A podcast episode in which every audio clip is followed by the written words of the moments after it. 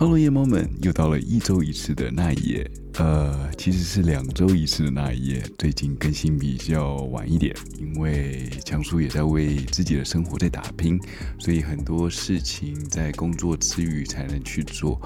啊、好，我们先不要废话那么多，我们先讲一下这一次的赞助吧。赖提鹏，你在十月十八号的时候，你赞助了强叔，然后也给了一个评论。强叔的声音很好听，也很有磁性，很容易帮助睡呃入眠。但是觉得强叔太在乎五颗星的评论了。虽然这个节目可以给五颗星评论，希望强叔不要在节目上面一再强调给我五星好评，因为很多酸民一听到五星好评就会故意给强叔一个一颗星，来发现自己的负能量。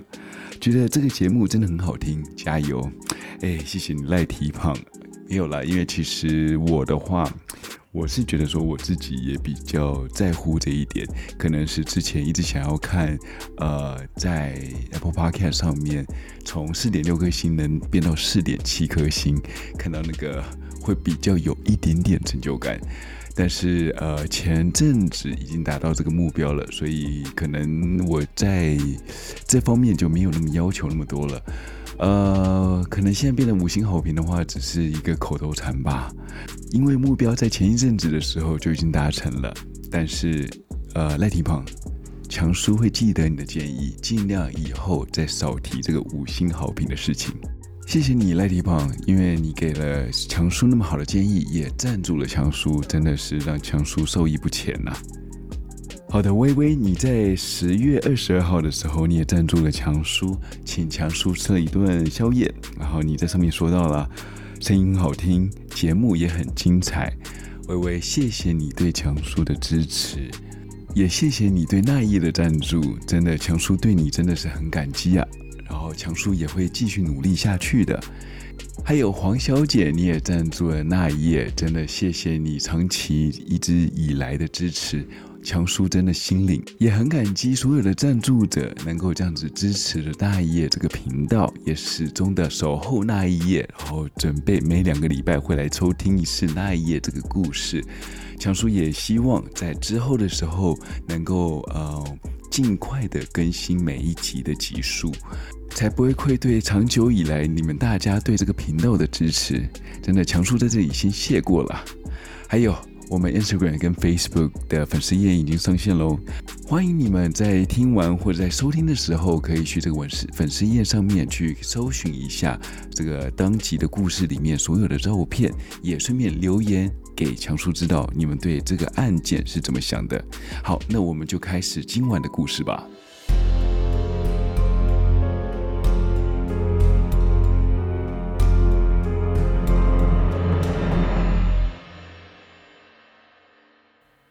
在二零零八年以后，美国迎来了新的政权，在美国史上第一个有色人种的美国总统，这让美国原本外墙以及核心都一样白的美国总统府邸白宫，有了不同的内心的新主人。奥巴马在竞选期间有一个政见，就是想要提早终结这场战役。早点找到这一个应该为两千年以后美国国内史上最大的恐怖攻击的主脑，然后能够让美军安全的撤离中东这个战场。对于奥巴马来说，伊拉克战争是一个不应该打的战争，而阿富汗是一个美国应该尽全力去进攻的战争。他把阿富汗战争看作他会处理好的战争，所以他一上任以后。第一件事情就是把军队从伊拉克调到阿富汗，而且对阿富汗的战略盘算有了不同的想法。他和幕僚撰写了高度机密的评估，其中包括了征兵八到九万部队。而这个评估让奥巴马在国会里面卡了关，因为他曾经公开说，阿富汗是要打的战争。阿富汗是他要逆转的战争，但是现在美国最高将领说，他不只是需要一万部队，而是这个数字的十倍。这对于美国来说，这是一个非常大的一个军事注入，也是非常大的一个赌注。这时候的美国经济不是非常好，华尔街股市也在崩盘之际，所以不止国会，甚至连人民都不赞同这个征兵的举动。在白宫与国会竞争激烈的讨论下，双方已经变成水火不容的对立面。奥巴马最后采取了他的将军以及副总统拜登对他的建议，那就是奥巴马和国会跟军队说到了：第一，他们的任务焦点是要放在；第二，征兵只会大约持续十八个月。然后他就能保证这个部队，他们就可以准备开始回家了。当然，这两个条件说出来了以后，在世界上面发生了很大的效应。有些人觉得这样子很好，他们觉得说这个战争设一个时间，所以我们不需要去打一些我们不需要去打的仗。但是有些人就觉得说，我们打仗就是要打赢。这样给敌人一个期限以后，他们一定会想说：我们只要配合走完这十八个月以后，美国就会撤兵了，我们就可以这样举兵返回阿富汗。于是，在隔年七月，大批的军力进驻到了阿富汗，美国准备以兵力以及武力的优势，强制接管阿富汗的战局。这时候的塔利班，他们也集结了他们的人力。这时候的塔利班已经不像五年前一样，他们溃如散沙，而现在他们已经有着他们以往没有的强大军力。当美军坐上直升机前往第一战区的时候，他们了解到住在隔壁的弟兄，经过这几天很有可能就看不到对方了。虽然不说，但是每个人心里的压力都显现在他们的脸上，步枪声。当直升机把他们放到热战区的时候，只听到远处都是连续的。他们步行着往枪声的地方前进，他们并不知道对他们开枪的人是平民还是塔利班，因为塔利班的士兵并没有像他们一样会穿着显著的军服，所以对他们来说，他们只能开枪攻击那些有着枪并且开枪对着他们射击的人。而且那些没有开枪的人，他们也只能无奈地等着他们对着自己开枪以后才能反击。但是在这个时候，他们看到附近的同胞一一的被塔利班的士兵开枪射击，很多的他们的同胞就在他们眼前被着对方枪击而死。他们除了大叫军医以外，并没有其他的方法。这时候，他们都想着他们自己在这里在做什么。他们为什么要去打这一场仗？他们不知道他们的目的是什么。这场战争实在是对美军是一个非常不公平的战役。敌暗我明，对方又不光明正大的打一战，而且如果他们今天错杀了平民，可能心理上会有难以抹灭的一个阴影，更甚至于可能会被以军法处置。而对方不管敌人或者是平民，他都是一律开枪的。即使错杀了平民，他们也不可能以他们的失误或者误杀去被服刑。这样说好了，有一个士兵到了七月底的时候，才真正的在阿富汗开了他在上战场的第一枪。他看到了一个路人拿着一把 AK-47 冲了出来，指向着他们。他第一反应就是朝那个人的地上开了几枪，但是那个人并不闪躲。接下来，那个人就因为中枪躺在地上。他看到那个拿枪的人的年纪不过只有十五岁而已。他那时候就已经开始怀疑自己：这个人真的是塔利班吗？还是被迫拿着枪出来攻击美军呢？那他射杀他，是正确的选择吗？还是他只是一个想要保护自己国家阿富汗的一个枉死的受害者呢？到现在，这个想法还没有任何的答案。这也让在第一线的士兵们与阿富汗的居民都觉得这场仗有必要继续持续下去吗？没有过多久，美国的高层也发现了这个问题，于是他们想到了另外一个方法来代替这一种不讨喜的作战方式。他们觉得美国人进入到阿富汗去打塔利班，会让所有阿富汗人民起了反感，于是他们准备帮阿富汗临时政府组建一支自己的军队。阿富汗有着自己的国防，而美国出钱出力来帮阿富汗组建一支军队。他们找了阿富汗人民来防守自己的国土，但是来从军的人都是一些当地的阿猫阿狗，常常会有一些罪犯出了狱以后不知道要干嘛，就来当兵赚钱。随之而来，他们又发现了阿富汗军队里面他们的识字能力是非常低的。原来这些阿富汗人在塔利班时期的时候，并没有去上过基础的教育课程。他们的程度就只是相当于国小一年级的程度，所以他们是很难去教导他们这些基本的战术。不识字加上有着罪犯前科的军队里，常常会有人在站岗期间去吸毒，或者是为了要赚外快，把军队里面的军火以及吉普车拿出去以低价典当给别人，这让想要扶持美军的他们非常头痛。美国投资了一千四百亿到了阿富汗军事重建，但是美国把这些钱拿给阿富汗政府来选购军备，这就是美国最大的疏失。小兵们他是忙着卖美国给的军备，政府们呢，他们也是忙着与其他国家去购买军备，而他们买的却是一些其他国家淘汰的军备，像是向意大利买了一台 K 二二二运输机。这台军机基本上是已经报废了。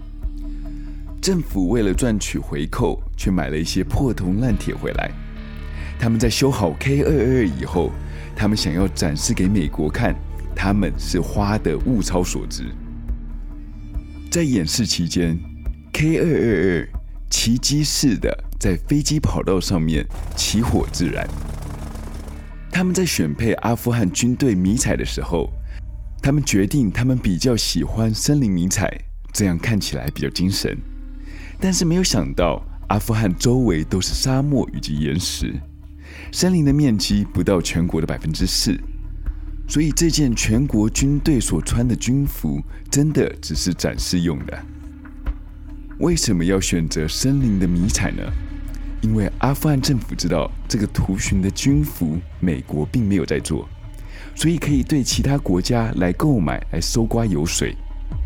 诸如此类的奇葩事件屡见不鲜。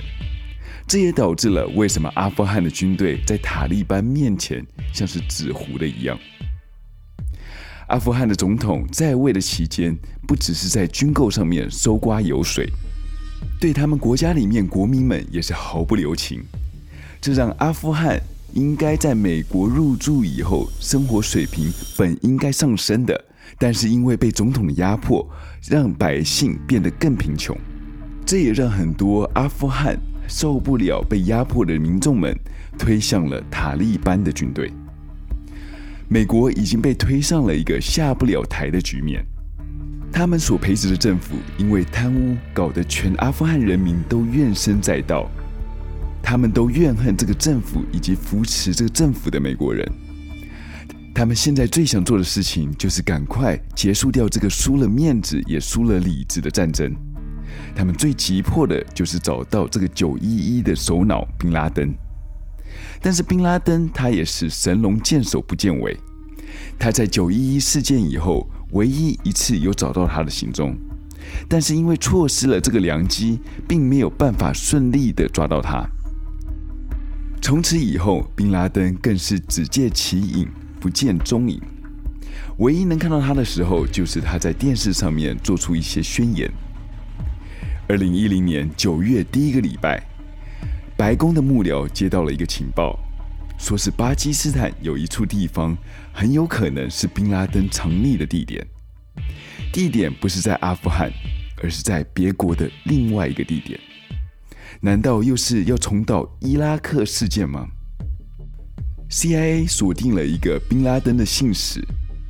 他们跟踪他到了巴基斯坦的一个乡下城市，叫做 Abbottabad，一个城镇，这个是一个度假村社区的军事学院，很像是巴基斯坦的黄埔军校。他们发现这个信使进入到了一个白色的高墙砌成的一个别墅。而里面有个人在别墅的院子里面散着步，做着伸展。从外观来讲，很符合是宾拉登的身形。CIA 他们有五成的把握可以确认这里面的人就是宾拉登他本人了。这些资料到了欧巴马的手上以后，他与幕僚们开了一个会议，想听取他们有几种方法来捉拿这个以他们追捕十年的杀人凶手宾拉登。有人提议以美军进行攻坚，送入突击部队。也就是美国海豹特种部队来拿下这一座建筑物，他们会搭乘飞行装置直接进入到这个建筑物的里面，再去侦查里面有什么人。如果发现了宾拉登的踪影，就立刻逮捕。这种作战行动，美军是十分的熟悉，但是要进入到巴基斯坦执行却有难度。本身巴基斯坦和美国不是友邦国。所以不会轻易的让美国进入他的领土，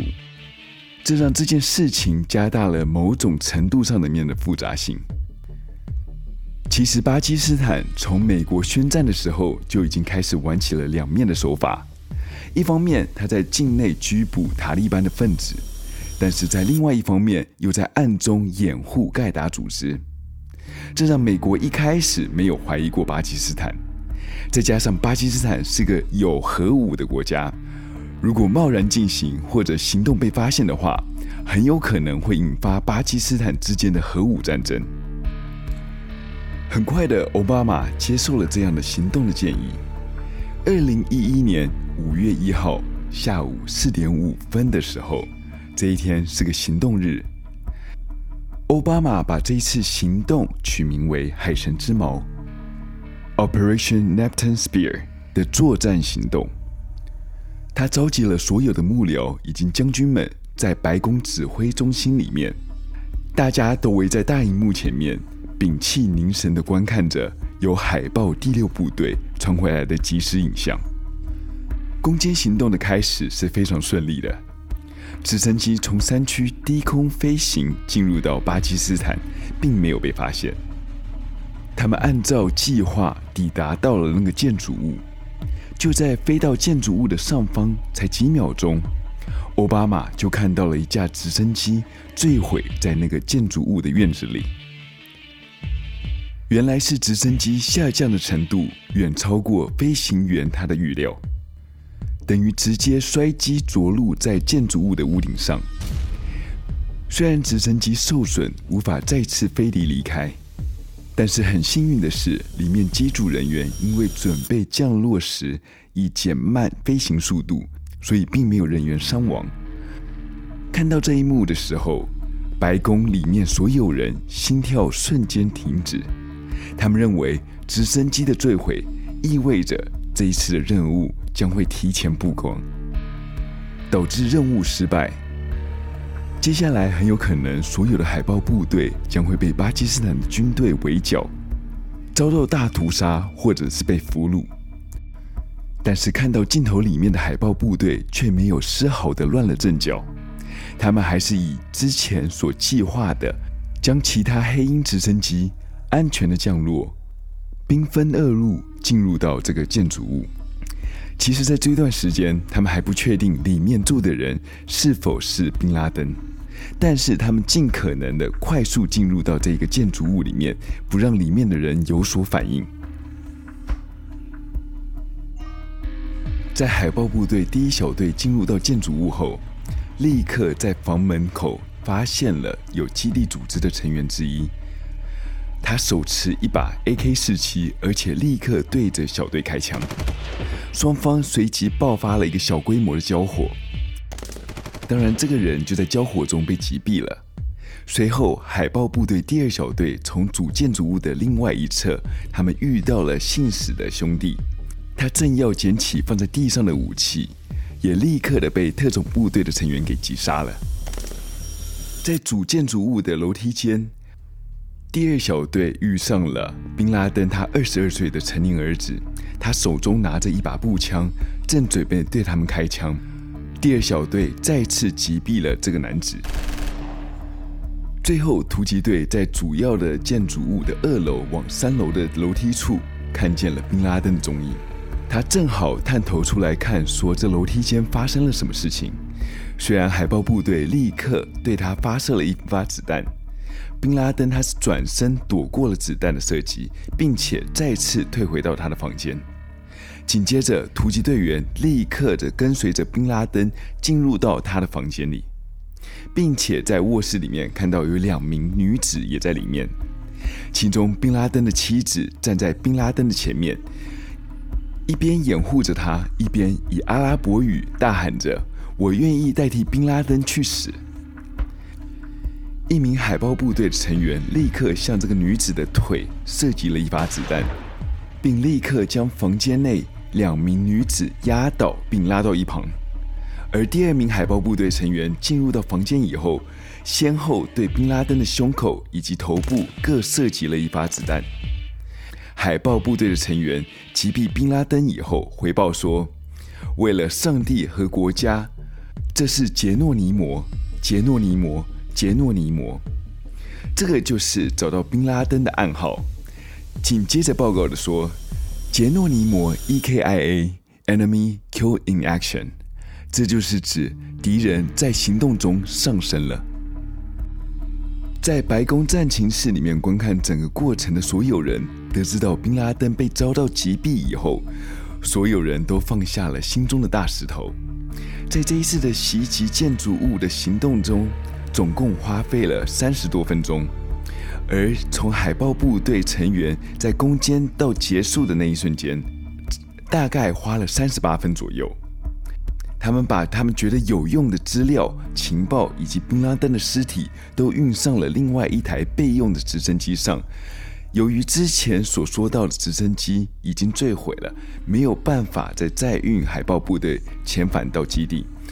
所以他们最后决定就是在当地直接摧毁这个直升机，来保障直升机上面的机密设计不会被别人拿走。原先搭乘这个紧急迫降的直升机突击队员，则改搭乘另外一个备用的直升机返回到基地。你们一定会想说，怎么能确定那个人就是美国头号敌人宾拉登呢？其实美军在带回宾拉登的尸体的时候，他们有找一个海豹突击队员，他们躺在他的尸体旁边来确定他的身高。美军又将一张照片交给了 CIA。透过人脸辨识系统来确定这个尸体就是他们所要找的宾拉登。根据这项分析，确定有高达九十到九十五 percent，他是说这个尸体就是宾拉登他本人。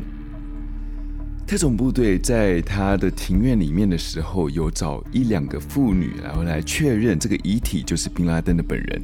而且这也包括了宾拉登他的妻子。但是，这个最主要可以证明出这个宾拉登的尸体的方式，就是仰赖 DNA 的技术。美国情报人员他们透过了海豹部队所带回来的组织以及呃血液的样本，和从死于脑肿瘤宾拉登的姐姐她身上取出的样本做了一个互相的比对，进行确认尸体的身份。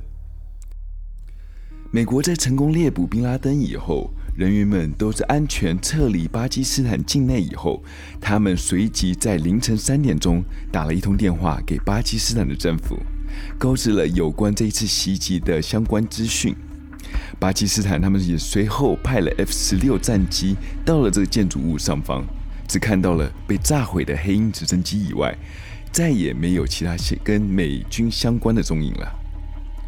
当确认宾拉登的死讯以后，奥巴马在当晚开启了一个记者会，和全世界的美国人说道：“晚上好，今晚我要向美国人民以及全世界报告，美国已经完成了一项执行猎杀奥沙马·宾拉登的任务行动。他是基地组织的领导人，也是一名要为其杀害数以千计无辜男人、女人以及儿童负责的恐怖分子。”今天，在我的指示之下，美国对于巴基斯坦里面那座建筑物针对性的任务行动，一支美国小队以无比的勇气以及能力执行了这项行动，没有任何一个美国人受伤。他们谨慎行动，以避免伤害到平民。在经过一阵交火后，他们杀了欧沙马·宾拉登，并且捕获了他的尸体。全美的人民听到这个消息，每一个都是欢欣鼓舞啊！他们终于找到了这一次九一一事件负责的背后首脑。他们也知道，距离他们亲人回国的时间也是不久了。虽然宾拉登死在美国的乡下，也葬身于大海里，无法让他崇拜者去膜拜。这也意味着盖达组织宾拉登时代终结了，但是真的能终结掉恐怖活动吗？还是只是终结掉宾拉登？宾拉登虽然也被盖达组织证实了死亡，后继的人也顺利的继承了宾拉登的意志，难保他们不会因为要帮宾拉登复仇，再次发动这恐怖活动。美国。真的就此脱离了这些恐怖分子的雷达范围之内吗？我想未必。